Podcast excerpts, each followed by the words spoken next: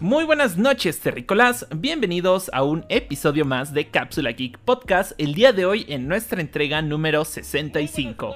Yo soy el alien Eduardo y estoy muy emocionado de estar una vez más con ustedes. Espero se encuentren bien y que estén teniendo un excelente día. Estamos de regreso para comentar las noticias más relevantes del mundo geek. Como cada quincena me acompaña mi queridísimo alien Roberto. Quería decir mi amigo y colega, el alien Roberto. Hola Roberto, ¿cómo estás? Mira que soy tu amigo y tu colega, pero no pasa nada. Aquí estoy, Eduardo. Muy contento de estar de vuelta otra quincena contigo y con los terrícolas. Extrañando un poquito el Alien Rock, esperemos se recupere, pero listísimos para platicar. Para, pues bueno, es que ya uno que viene de otro planeta no, no está acostumbrado a las enfermedades de esta tierra, ¿no? Pero bueno, listos para platicar un poquito de las noticias que hubo esta semana, que fueron bastantes. Así es, creo que de repente como que a inicios de la semana sentía yo que no había tanto movimiento y de repente tuvimos ahí varios bombazos, eh, en especial que hablan de, de Star Wars, que como sabrán aquí en la nave es algo que nosotros amamos a hueso colorado. Entonces, el día de hoy la charla se va a poner bastante, bastante buena. Verdaderamente literalmente es el punto, o sea, hubo muchísimas noticias. Fíjate que estuvo extraño porque pues acaba de ser el día de Star Wars, hubo un evento de Disney Plus donde, o sea, en el día de Star Wars hablaron de nuevas noticias, luego en el evento de Disney Plus hablaron de nuevas noticias de Star Wars y ahorita otra vez hubo un evento más del aniversario, la, celebración de Star Wars por el aniversario de, del lanzamiento de la primera película ya hace muchos ayeres. Y justamente fue ahí en Los Ángeles, en, bueno, en Anaheim, California, muy cerca de Los Ángeles, donde tuvo lugar este evento yo andaba por ahí, pero no fui. No fui porque no, no, no pensé que fuera a ser necesario hacer como una reserva para los boletos. Y cuando llegué vi que ya no había. Y pues estuve tuiteando las noticias como si ahí estuviera, pero no estaba, aunque muy cerca tristemente. Y a pesar de que ya había habido dos eventos antes donde se habló de Star Wars y de su futuro, en este inclusive hubo más revelaciones, yo creo que mucho mejor que lo que habíamos visto en eventos pasados. Si quieres, platícanos un poquito, Eduardo, del primer tema del que vamos a estar platicando esta semana sobre Star Wars. Pues sí, güey, o sea, es que es sorprendente porque, pues cuando creíamos que ya eran suficientes anuncios de Star Wars, que incluso hace 15 días en el podcast pasado se los estuvimos comentando, siguieron y siguieron saliendo anuncios. Y yo sé que este te va a emocionar. Empezamos un poquito con videojuegos. Y es que después de una supuesta filtración que, digamos que aseguraba que el famoso juego Jedi Fallen Order eh, iba a tener una secuela, era ya inminente en mi opinión. Y sí, como que aprovecharon esta serie de anuncios para revelarlo. ¿Y por qué no nos cuentas un poquito más de esto, Roberto? Sí, yo se esperaba que hubiera un anuncio sobre este juego porque como dices, hubo ahí filtraciones, sobre todo de lo que vendría siendo el título, pero bueno, ya se anunció formalmente que este juego va a salir en el 2023. No sé una fecha exacta, pero sí destacaron que va a ser cinco años después a los eventos del primer juego. Y también en la línea temporal de Star Wars va a tomar tiempo en el mismo lugar que lo, que está tomando ahorita la serie de Obi-Wan Kenobi que se está estrenando eh, en, esta, en estos momentos. Entonces, eso es un dato interesante. Estaría padrísimo si hay por ahí alguna conexión, aunque lo dudo muchísimo. Y también tenemos confirmación de que va a regresar el personaje principal del juego pasado, Cal Kestis, y va a estar enfrentándose a lo que parece ser un senador que es villano. El tráiler, o bueno, más bien teaser tráiler duró muy poco. Vimos incluso también a un personaje en una cápsula como de clones o una, un tanque de esos Bacta donde se curan los personajes de Star Wars. Pero no estamos muy seguros en verdad de qué se trata. Eh, no vimos nada más de la historia, solo fue como para confirmarnos que este juego existe y muy pronto va a salir. Yo sí estoy muy emocionado, fui muy fan, muy, muy, muy, muy fan del primer juego de Jedi Fallen Order. Sin embargo, sí hay algunas cosas que espero que mejoren. A pesar de que el juego tuvo una trama increíble, eh, la jugabilidad era padrísima y estaba difícil genuinamente, tenían muchos glitches. Y eso que yo lo estaba jugando en un Xbox, este, no, era de mala calidad, vaya, era un Xbox nuevo. Este, y a pesar de que hubo actualizaciones, el juego siguió fallando. Entonces yo espero que lo lancen con una pulida muy buena y no se encuentren estos fallos al inicio porque desafortunadamente cuando jugué el pasado, aunque te, te digo que me encantó, sí me afectó en la experiencia ver estos errores. Entonces esperemos de ahí pues ya se vayan para arriba. Pues sí, fíjate que yo no tuve la oportunidad de probarlo y como que me, siento eh, pues triste porque a mí me encanta el universo de Star Wars y los videojuegos. Entonces probablemente me lo hubiera pasado muy bien, solo que como no tengo una consola eh, donde pudiera como, como jugarlo. Pero ahora voy a hacerme la prueba porque creo que me pasaron ahí el tip de que está en Game Pass con lo de EA Access. Entonces pues, lo voy a aprovechar para, para jugarlo en mi computadora y ya luego les voy a estar contando eh, pues qué me pareció. Sí, exactamente. De hecho, ahí está. Entonces lo puedes jugar ya. Si tuvieras la oportunidad, digo, tienes que contratar Game Pass Ultimate, pero ahí va a estar disponible. Oye, y hablando de juegos, antes de seguir con Star Wars, también creo que quieres platicar un poquito del anuncio que hubo de Sonic Frontiers, ¿no? Creo que hubo un nuevo gameplay. La verdad es que sí no he tenido la oportunidad de verlo, así que si puedes platicarme un poco de eso, estaría increíble. Claro que sí. Pues mira, el tráiler realmente eh, es como que una pequeña cinemática al principio y luego puro gameplay. Lo que más sorprende, creo, es que eh, se ve como, como que con una línea de arte que le está tratando de pegar al realismo y que ahora con estas nuevas generaciones, pues evidentemente se ve muy bien. Eh, algo que como que no solemos ver en los juegos de Sony. Eh, el gameplay se ve lo tradicional, que hay como robots y andas haciéndote bola y pegando hacia todas partes. O sea, creo que como que todavía no tenemos un poquito más de profundidad en saber qué mecánicas eh, nuevas tendrá el juego o en qué va a aportar este nuevo título. Pero creo que se ve como pues una propuesta interesante y yo de verdad espero que sea un buen juego porque de verdad que Sega no le ha pegado bien al Sonic en 3D. Sigue como que ahí teniendo problemas. Realmente no sé por qué les está costando tanto trabajo eh, como haber hecho esta adaptación o este salto a, un juego de plataformas en tercera dimensión.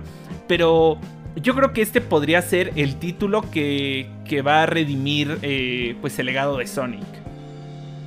Y justamente eso, porque este juego vuelve a ser en 3D, entonces como que pues la emoción regresa con todo el, eh, lo que ha traído la película eh, de popularidad para el personaje, pero también muchos temores por parte de los fans, porque justamente otra vez va a ser en 3D, no están dejando eh, volver a las raíces en 2D y que saben que eso les funciona más.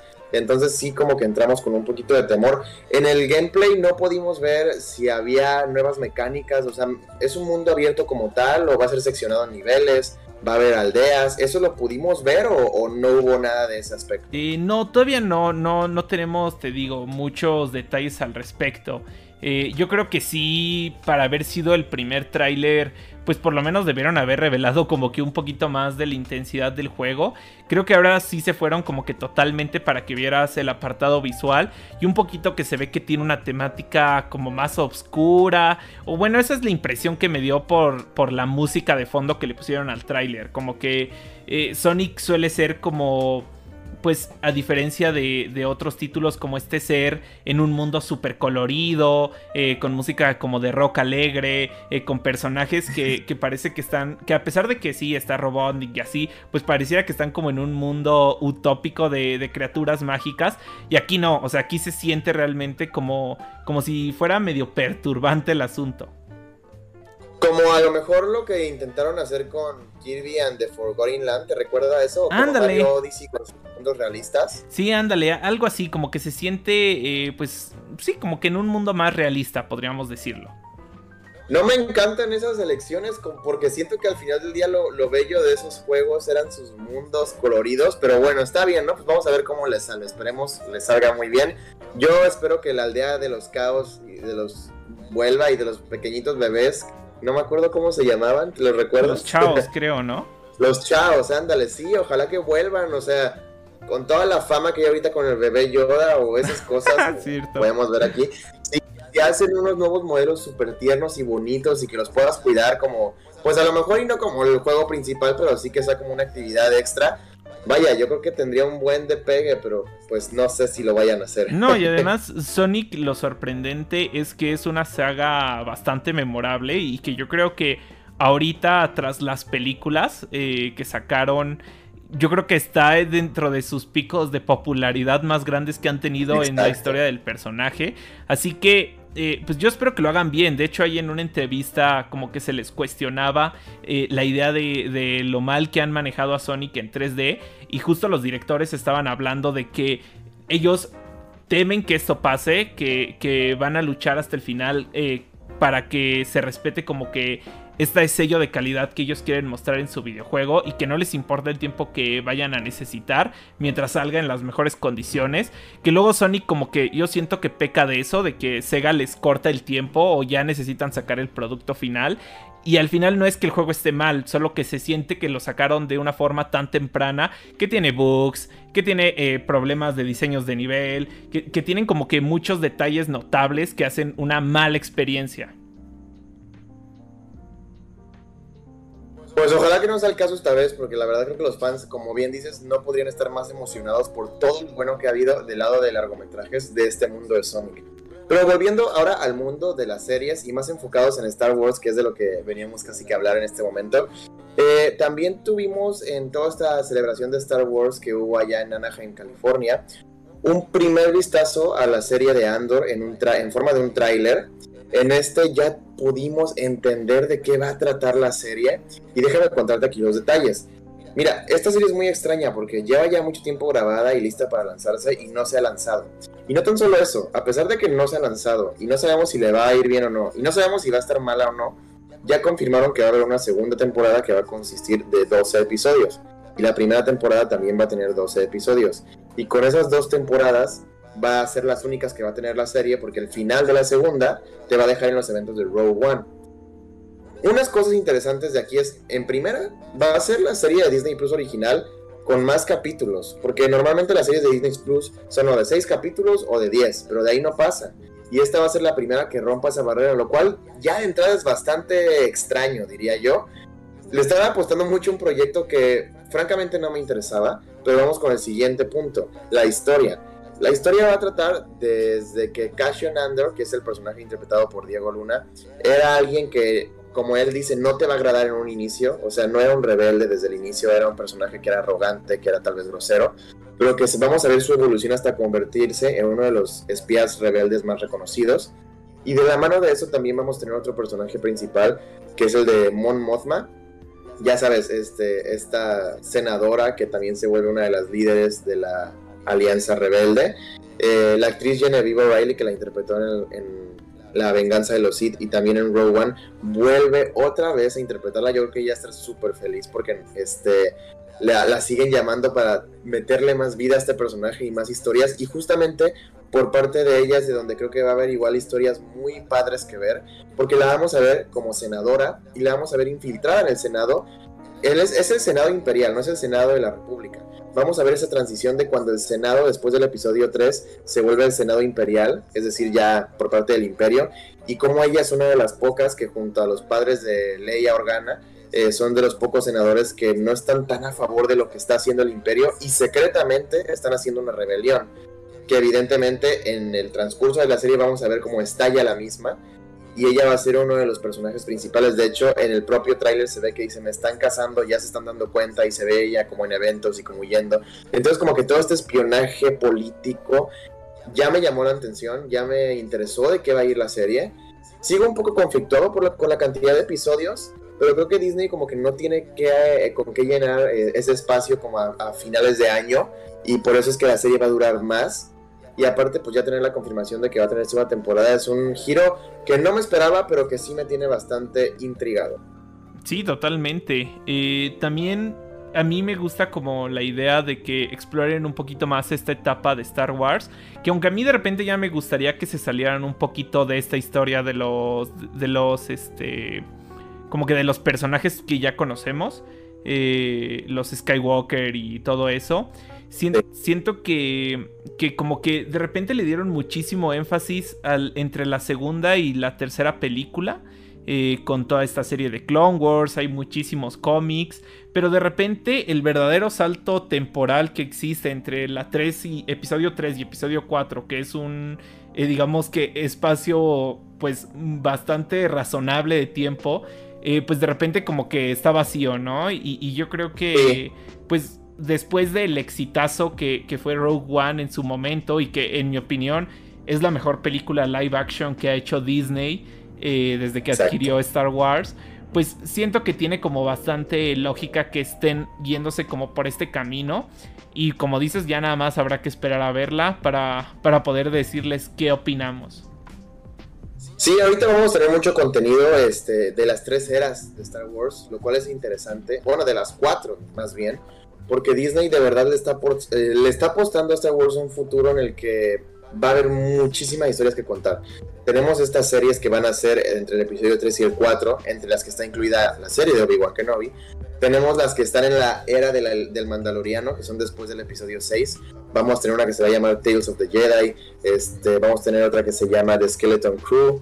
Eh, no, esa igual es entre el episodio 3 y el episodio 4, que va a ser de unos niños que están intentando sobrevivir en la galaxia. Eh, vamos a tener también una serie que se llama The Acolyte, que va a ser en la época de la Alta República, que va a ser antes de las precuelas. Vamos a tener una serie que se llama Tales of the Jedi, que creo que acabo ya de mencionar, que va a contar como historias focalizadas de distintas eras en animación. Y ya anunciaron que va a haber episodios de Ahsoka cuando era muy joven, eh, vamos a tener también películas. Taika Waititi, el director de Thor, está haciendo una que dicen va a ser inclusive ya en la época después de los eventos del episodio 7, o sea, ya en la época de las, de las secuelas. Y también se menciona que ya están trabajando en, en, volver a darle vida a personajes de estas secuelas, ¿no? O sea, a lo mejor reexplorar a Finn o a Rey. Entonces sí va a haber muchísimo trabajo. Pero mientras sea de calidad, pues yo digo que lo sigan sacando, ¿no? Digo, eso sería lo más importante. Pero otra de las series que regresa de forma antagónica, eh, bueno, esta serie que es, eh, cada episodio es de algo distinto y se encarga de traer historias que tal vez pensamos que nunca iban a pasar dentro del universo de Star Wars, es la de Star Wars Visions, que fue uno de los éxitos más rotundos porque dio que casas de anime, productoras de anime muy famosas en el mundo, pudieran dar sus propias versiones de historias dentro de esta guerra de las galaxias. Y fue tanto el éxito que tuvo que ya va a tener segunda temporada. De hecho, igual se comentó que el futuro de animación de Star Wars es muy brillante. No solo con esta, sino con otras series que se están preparando, como The Bad Batch también, que va a sacar segunda temporada. Pero definitivamente la que más nos interesa ahorita es esta de Visions, porque yo te quiero preguntar, ¿tú crees que veamos secuelas a historias que vimos en la primera temporada de Visions o que sean puras nuevas ideas? Yo creo que van a ser puras nuevas ideas. Eh, pues yo fui muy fanático de la primera temporada, entonces pues sí hay ciertas historias a las que me encantaría verle una segunda parte y yo creo que sería algo acertado de Disney eh, darles el permiso a estos estudios de animación de hacerlo.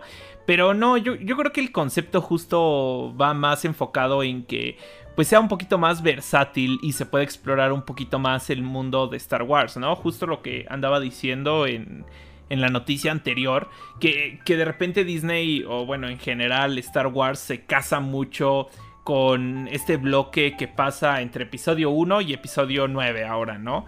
Entonces aquí pues se pueden salir, es más, eh, pueden hacer cosas que ni siquiera vayan con el canon, ¿no? O sea, como que reescribir su propio canon porque como al final eh, pues se podría decir que no está en el mismo universo, no tiene importancia. Y, luego, bueno, ahí hay una eh, videoreseña que, que, le hice en su momento, una disección a, Star Wars Vision. Y lo que más me gusta de este proyecto, pues ya tiene hace como un año para que lo retomen. Eh, pues como que lo que lo que más me gusta de este proyecto es que la visión eh, oriental más exacta de allá de Japón pues es súper diferente a lo que hacemos aquí en Occidente y, e incluso como como que la animación en, en América en general siento que es pues un poquito aniñada o aunque a veces se tratan de salir como historias más profundas, pues no veríamos lo que llegamos a ver en Star Wars Visions, que, que donde literalmente se cortan brazos, existe sangre, eh, como que le tratan de dar más profundidad y madurez a los personajes y siento que eso es algo que le va muy bien a Star Wars. Sí, tienes razón, pues ojalá que el nuevo proyecto que, viene siendo el volumen 2, porque no están llamándose nueva temporada, la están llamando volumen, pues tenga puros episodios llenos de calidad y sigan eh, atreviéndose a hacer estas historias y a contarlas, porque como tú dices, vale mucho la pena. Yo por eso estoy más emocionado por proyectos que son en, etapas de Star Wars que no conocemos mucho, como la del Diácola, que va a ser en la Alta República, que fue hace mucho, y, y se sale un poco de lo que ya conocemos del canon, para que puedan tener un poquito más de libertad. Amo que estas series que están ahorita se conecten entre sí y hagan crecer el universo que ya conocemos de Star Wars, pero sí, también siempre es interesante revolverse en el misterio y divertirse aprendiendo cosas nuevas dentro de este mundo. Oye, y ya dejando un poquito al lado Star Wars, también, eh, pero no dejando el tema de las series, también fue una sorpresa que PlayStation anunció conjunto a Netflix que están realizando una serie de Horizon Zero Dawn, este juego en el que la humanidad se encuentra otra vez en sus inicios batallando contra máquinas inteligentes gigantes que asemblan a, a personajes de dinosaurios, de osos, tigres y demás, pero enfocados como que en la prehistoria eh, es un anuncio que no me. No quiero decir que no me esperaba. Sí sabía que podía pasar. No me esperaba que fuera con Netflix esta alianza, porque están trabajando en otras series de PlayStation en otras plataformas de streaming. Entonces pensé que se iban a casar con una nada más. Lo que sí me tiene un poco preocupado es justo eso. O sea, creo que el presupuesto que necesita una serie así es inimaginable. O sea, o se ve muy bien o se ve muy mal. Entonces yo siento que va a ser complicado que la historia... La historia es muy buena, es digna de que tenga una serie de televisión, creo que lo pueden hacer muy bien. Pero a lo mejor yo me hubiera ido con HBO, en donde están haciendo The Last of Us. Eh, porque sí, siento que es como un tiro que no sabemos si puede ser... O sea, solo puede ser bueno o solo puede ser malo. Eh, porque si no se ven bien las criaturas que van a dominar esta serie, vamos a tener muchos problemas. ¿Tú cómo opinas eso? ¿Estás emocionado? ¿Crees que vaya a tener problemas. Pues sí estoy emocionado, pero a la vez temeroso. Eh, Horizon es de mis franquicias favoritas de Sony. Eh, yo de verdad adoro Horizon Zero Dawn, el primer título que salió para PlayStation 4. Y, eso que dices y que mencionas, eh, pues es muy cierto, ¿no? O sea, Netflix, pues tiene algunos casos de éxito con, con ciencia ficción. pero ahorita sabemos que la están pasando muy mal, económicamente hablando. Y, luego, eh, pues una serie, como bien mencionas, va a requerir de tanto presupuesto como esta para que se vea bien. Yo también hubiera preferido mil veces que, se hubieran ido con HBO, porque HBO, yo creo que desde el fenómeno que fue Game of Thrones, le mete bastante presupuesto a todas sus series. Y, pero creo que Netflix, eh, pues ya tenía una alianza muy fuerte con, con Sony.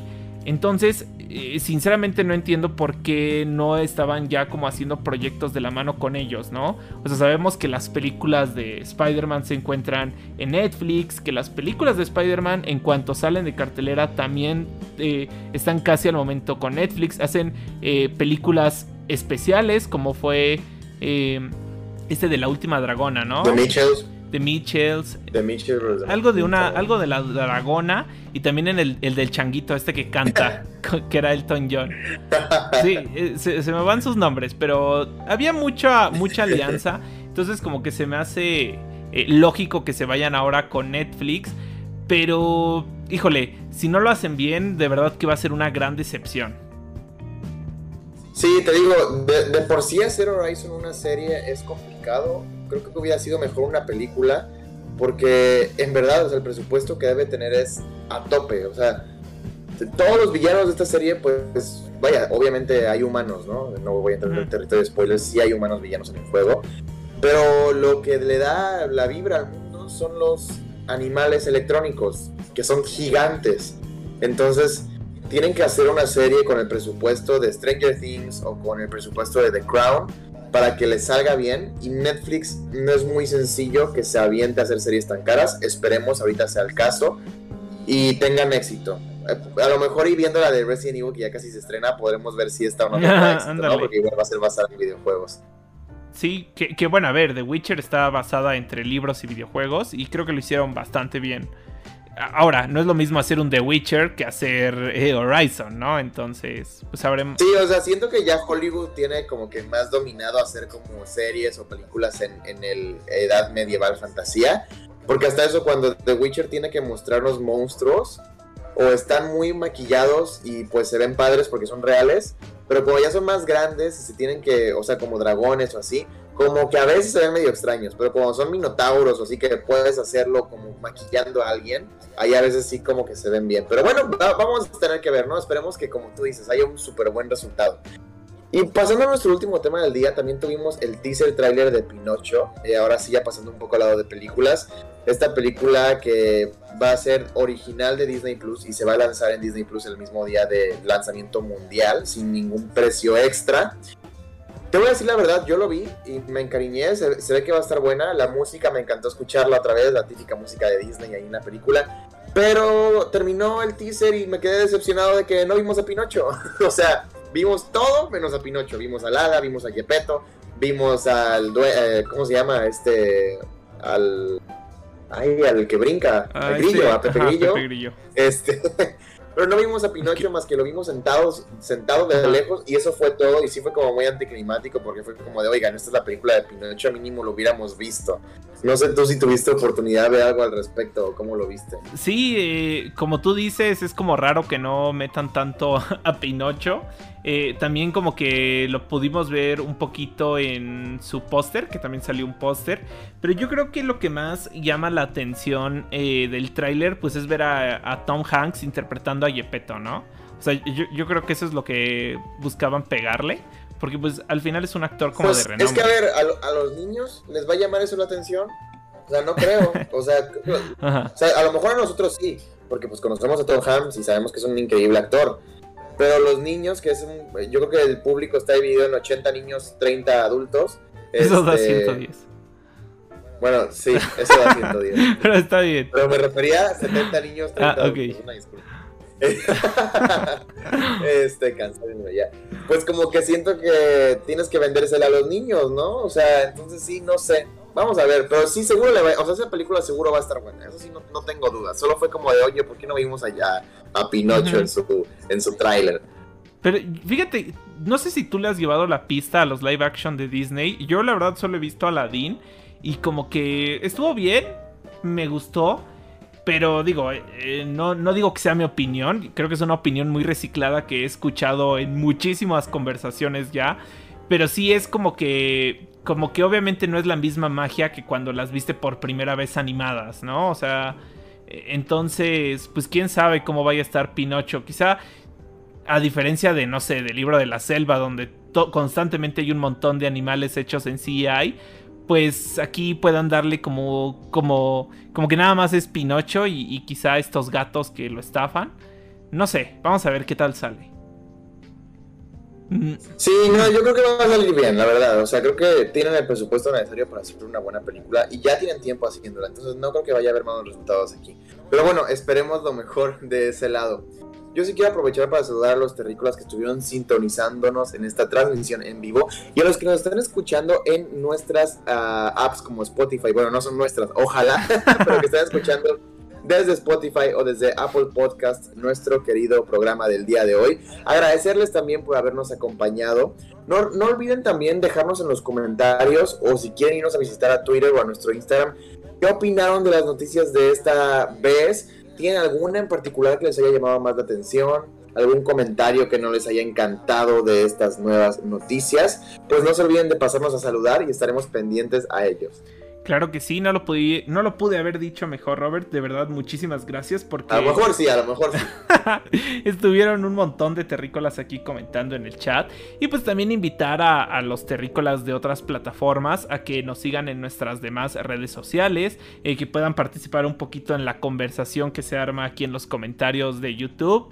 Y bueno, todos los enlaces a, nuestras demás redes que son Instagram, Twitter, eh, YouTube y TikTok están, estarán aquí en la caja de descripción. Y pues nada, Roberto, creo que eso sería todo por el día de hoy. ¿Sí? Eso sería todo, pero lo más importante de todo, Eduardo. Súbanse a la nave. Súbanse a la nave.